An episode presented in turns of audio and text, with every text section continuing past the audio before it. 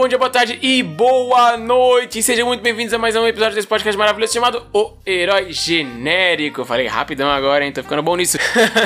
então vamos lá, porque nesse episódio a gente vai falar sobre o filme Mulher Maravilha 1984 e sobre como esse filme tem potencial para mudar o jeito em que a indústria do cinema funciona e de como os filmes são lançados. Não se preocupa, esse episódio não vai conter spoilers sobre o filme. Na verdade, eu vou muito pouco falar sobre o filme. Então é isso aí, vamos pro episódio. Mas antes eu queria dizer que o podcast Herói Genérico vai ter um episódio novo todos os sábados. Então se você quiser escutar aqui, é só colar com nós no sábado que eu vou estar aqui com vocês. Se você quiser ter uma interação mais próxima comigo, quiser mandar mensagem, conversar, é só entrar no Instagram e procurar por arroba Herói Genérico. Tudo minúsculo, tudo junto, sem enrolação. É só ir lá, você manda mensagem, a gente troca um papo e se você quiser até aí dar umas dicas ou recomendações para mim, valeu?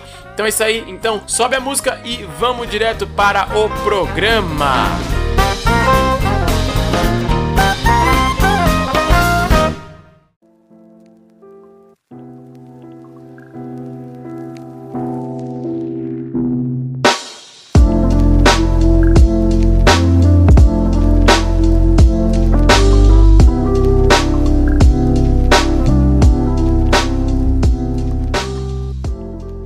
Na semana passada, nós falamos sobre como lá em 1977 o filme Star Wars mudou a história do cinema e do mundo. E nessa semana nós vamos falar de como o filme Mulher Maravilha 1984 vai mudar o futuro do cinema. Por quê? Como todos já sabem, no início do ano passado, um poderoso vírus começou a se espalhar entre nós, e desde então, as nossas vidas não têm sido mais as mesmas.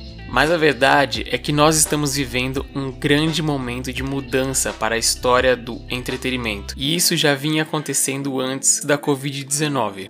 A única diferença é que esse vírus acelerou e muito esse processo de mudança. A verdade é que desde 2010 uma grande mudança está acontecendo nos cinemas. Foi em 2010 que a Netflix começou a explodir no mundo, trazendo um conceito novo de um plano de assinatura de filmes por streaming. Antigamente você tinha que ir nas videolocadoras para alugar um CD DVD de um filme para poder assistir em casa. E desde então a Netflix tem literalmente forçado todo o mercado de entretenimento de televisão para uma gigantesca mudança.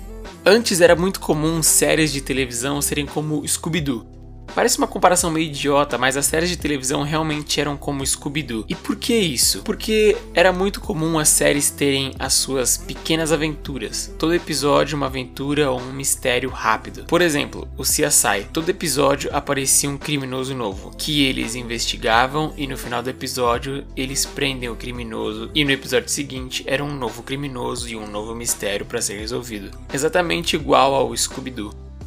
Mas tudo começou a mudar em 2008, porque em 2008 lançou um filme e uma série que mudaram toda a indústria do entretenimento. Eu estou falando de Homem de Ferro e Breaking Bad. O primeiro filme do Homem de Ferro foi muito importante porque ele foi o pontapé inicial de todo o universo cinematográfico da Marvel que hoje em dia já tem um total de 23 filmes e é uma franquia bilionária. E o seriado Breaking Bad, que também foi muito importante, que hoje em dia é considerado uma das maiores séries de todos os tempos. Foi o seriado que veio para acabar com esse negócio de séries episódicas. E também porque Breaking Bad cresceu muito e ficou muito famoso pela Netflix. Desde então, a Netflix não parou mais. Eles perceberam que não poderiam ficar na mão dos estúdios, então começaram a investir em suas próprias produções, suas próprias séries e seus próprios filmes. E o que começou com pequenas produções, hoje em dia se expandiu para uma das grandes e maiores produtoras de entretenimento do mercado. Se você procurar no catálogo de originais Netflix, você encontra grandes produções como Dark, Stranger Things, Narcos, o próprio Star Trek novo, e você tem La Casa de Papel, The Crown, Lucifer, The Queen's Gambit, Cobra Kai, The Witcher, 13 Reasons Why, você com certeza já ouviu falar de algum desses nomes. E isso foram só séries, mas o que mais impacta são os filmes da Netflix. Grandes filmes como Beasts of No Nation, O Poço, ou então Roma, que recebeu 10 indicações ao Oscar, e tem outros grandes filmes como Project Power e o Bright, que é um filme com Will Smith. Mas foi em 2019 que a Netflix chutou a cara da indústria do cinema com o filme Orlandês, um filme do Martin Scorsese com Robert De Niro e o Al Pacino como protagonistas. Com todas essas produções, em apenas 10 anos a Netflix passou a Disney e se tornou a empresa de entretenimento com maior valor de mercado do mundo. 10 anos parece muito tempo, mas não é. É pouco tempo, até porque a Disney é uma empresa praticamente centenária.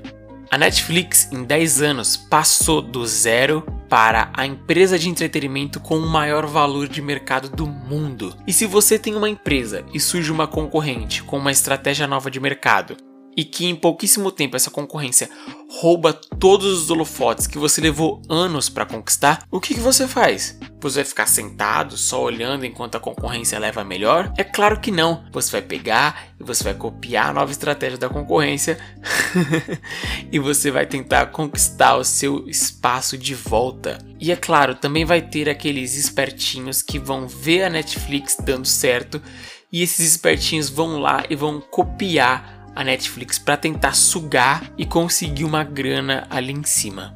E foi assim que surgiram esses milhões de serviços de streaming diferentes, como o Amazon Prime Video, o Crunchyroll, o HBO Max, o Telecine Play, Globoplay e, é claro, o Disney Plus. Se você escutou o episódio passado, você se lembra do estúdio de cinema a 20th Century Fox, que foi o único estúdio de cinema que aceitou fazer Star Wars lá em 1977. Se você não escutou o episódio passado, você então com certeza já escutou essa música aqui no início de algum filme.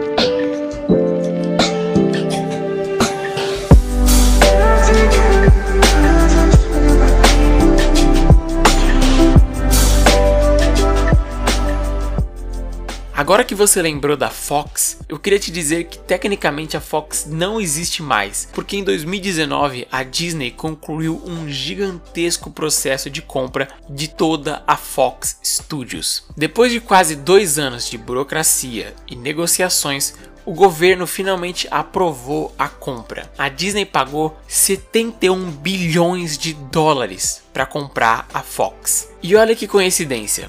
A Disney comprou um dos maiores estúdios de cinema e televisão de todos os tempos, e alguns meses depois eles lançam o Disney Plus, um serviço de streaming de filmes e séries para competir com a Netflix.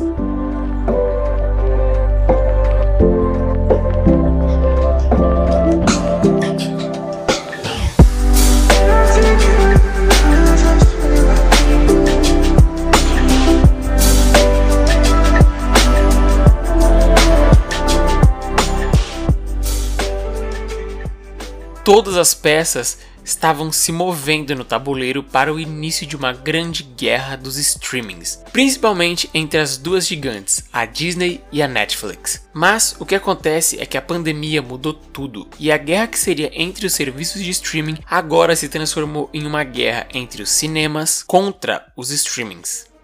Tudo isso começou com a Universal Studios, que cancelou o lançamento do filme Trolls 2 por causa da pandemia. Mas eles lançaram o filme diretamente no streaming e o filme foi um grande sucesso. Em retaliação, as principais empresas de cinema dos Estados Unidos começaram a ameaçar boicotar todos os filmes da Universal. E o que o CEO da Universal Studios fez? Ele declarou que, a partir de agora, a Universal Studios pretende lançar os seus próximos filmes simultaneamente no cinema e no streaming.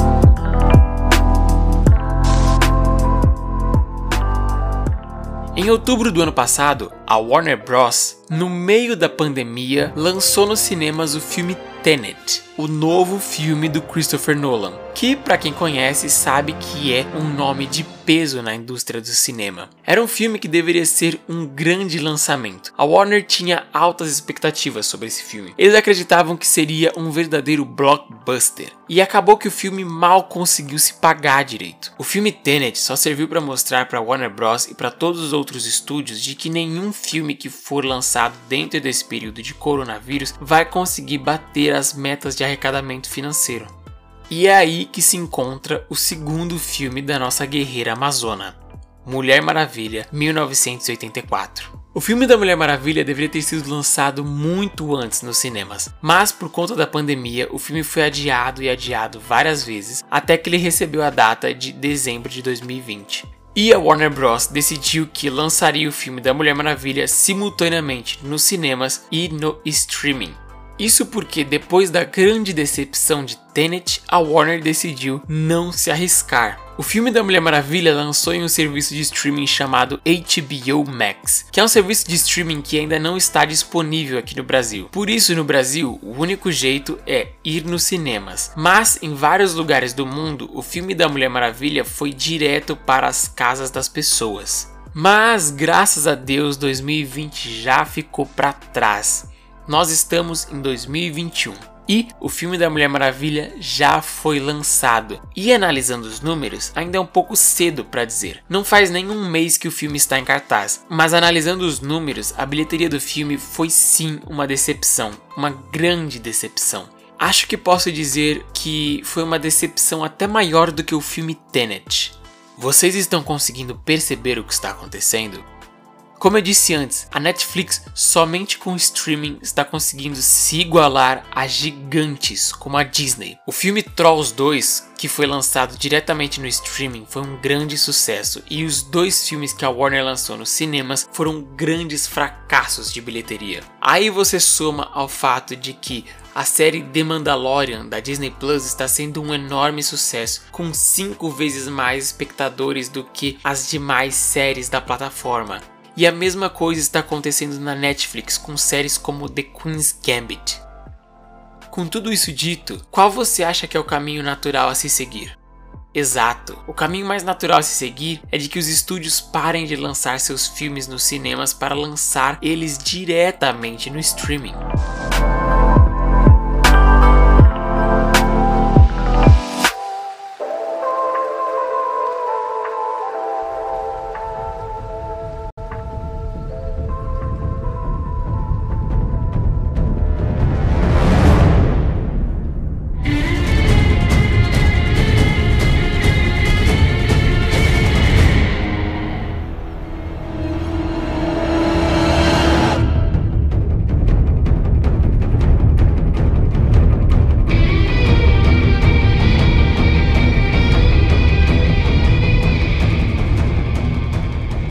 E eu dei toda essa volta para chegar nesse ponto. Já era de se imaginar de que, de uma forma natural e até meio demorada, os estúdios de cinemas começariam a migrar a sua distribuição de filmes para os streamings. Mas a Warner Bros resolveu dar em todos um verdadeiro ataque de oportunidade e já saiu queimando a largada. Isso porque a Warner anunciou oficialmente que todos os filmes de 2021 vão ter o seu lançamento de forma simultânea no streaming e no cinema. Isso significa que todos os filmes novos da Warner, como o novo Liga da Justiça, o Snyder Cut, Godzilla vs King Kong, Invocação do Mal 3, Duna, Mortal Kombat, Esquadrão Suicida, Space Jam e até o nosso querido Keanu Reeves com Matrix 4. Todos esses filmes e muitos outros estarão disponíveis para os assinantes do HBO Max sem nenhum custo extra na assinatura. Todos esses filmes que eu citei seriam verdadeiros sucessos de bilheteria e essa decisão da Warner foi um grande soco no estômago de todas as redes de cinema. Agora imagina, você é um assinante do HBO Max. Me diz, para que você sairia de casa para enfrentar um trânsito lascado e pagar um preço completamente abusivo em um ingresso e em uma pipoca meio murcha? Isso sem contar que o HBO Max você paga uma vez só e a família toda pode aproveitar o filme. Agora, se você tem uma família de quatro membros, ir ao cinema automaticamente multiplica todos os gastos em quatro vezes.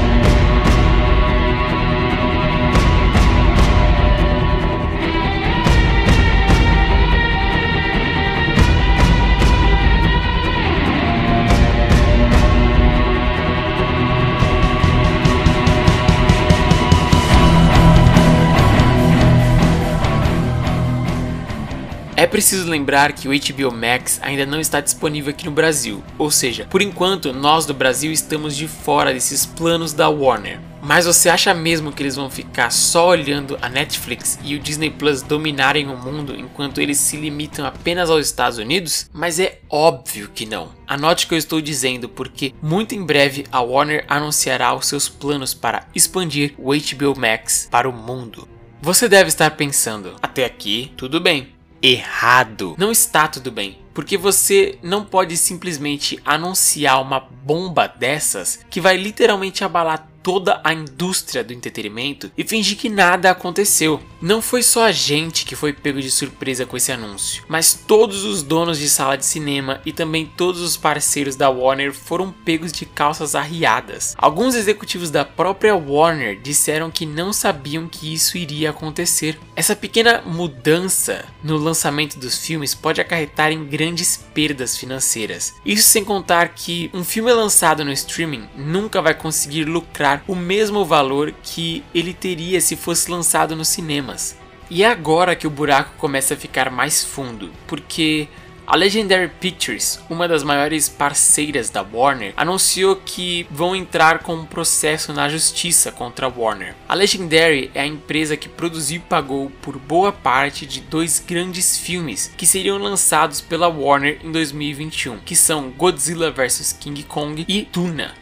Se imagine no lugar da Legendary. Você já está morrendo de preocupações com a baixa bilheteria que seus dois filmes vão ter. Em um belo dia chega sua parceira Warner, sem te avisar e diz que vai lançar os seus dois filmes no HBO Max, que é um serviço de streaming da Warner. Ou seja, a Warner vai usar o seu filme que você pagou para ganhar mais assinantes no streaming dela. E pior ainda, a Warner vai tirar o seu dinheiro de bilheteria oferecendo o seu filme direto na casa das pessoas. As consequências desse anúncio da Warner fez com que todos os seus parceiros e afiliados ficassem furiosos. O que a Warner fez ao queimar a largada desse jeito foi um verdadeiro tiro no pé. Uma coisa que podemos ter certeza é de que a Warner vai enfrentar muitos processos judiciais, porque os seus parceiros como a Legendary vão sim responder esse anúncio e eles vão responder à altura. A Legendary está agora brigando na justiça com a Warner pelos seus dois filmes. A Legendary diz aceitar que Godzilla vs King Kong saia simultaneamente nos cinemas e no streaming, desde que a Warner pague 250 milhões de dólares para compensar as perdas que o filme vai ter. Parece um valor meio absurdo, mas não é, porque a Netflix tentou comprar a exclusividade do lançamento do filme por 200 milhões de dólares. E isso só faz alguns meses atrás. A Legendary ia aceitar essa proposta da Netflix, só que um dos parceiros da Warner não quis aceitar e aí a proposta não foi para frente. Agora, com o filme Duna, as coisas são bem mais complicadas muito mais complexas. Isso porque a Legendary acionou seus advogados e eles vão entrar com um processo contra a Warner com a justificativa de quebra de contrato. E a Legendary pretende cobrar um altíssimo valor de ressarcimento por danos. E não acaba por aí, porque Duna é um filme baseado em um livro, e o diretor do filme decidiu dividir a história do filme em duas partes, porque a história do livro é muito grande para ser contada em um único filme. Mas essa continuação do filme Duna depende muito da margem de lucro e do faturamento do primeiro filme. E se a Warner lançar Duna diretamente no streaming, o dinheiro em bilheteria pode acabar sendo muito pior do que o esperado. E isso pode fazer com que essa continuação do filme nunca aconteça.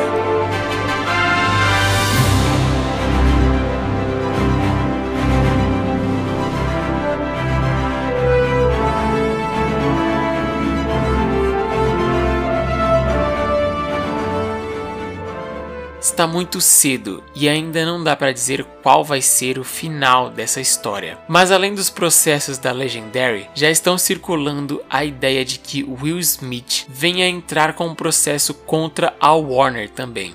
A dúvida que fica é: o que será que vai acontecer quando todos os outros estúdios entrarem com processos de quebra de contrato contra a Warner? Será que eles vão voltar atrás? Ou será que eles vão se manter nessa decisão e só vão abrir algumas exceções para filmes como Duna? Independente do que aconteça, a guerra do cinema e dos streamings só está começando. E é impossível saber como tudo isso vai terminar. E a única coisa que podemos ter certeza é de que nada mais será como antes.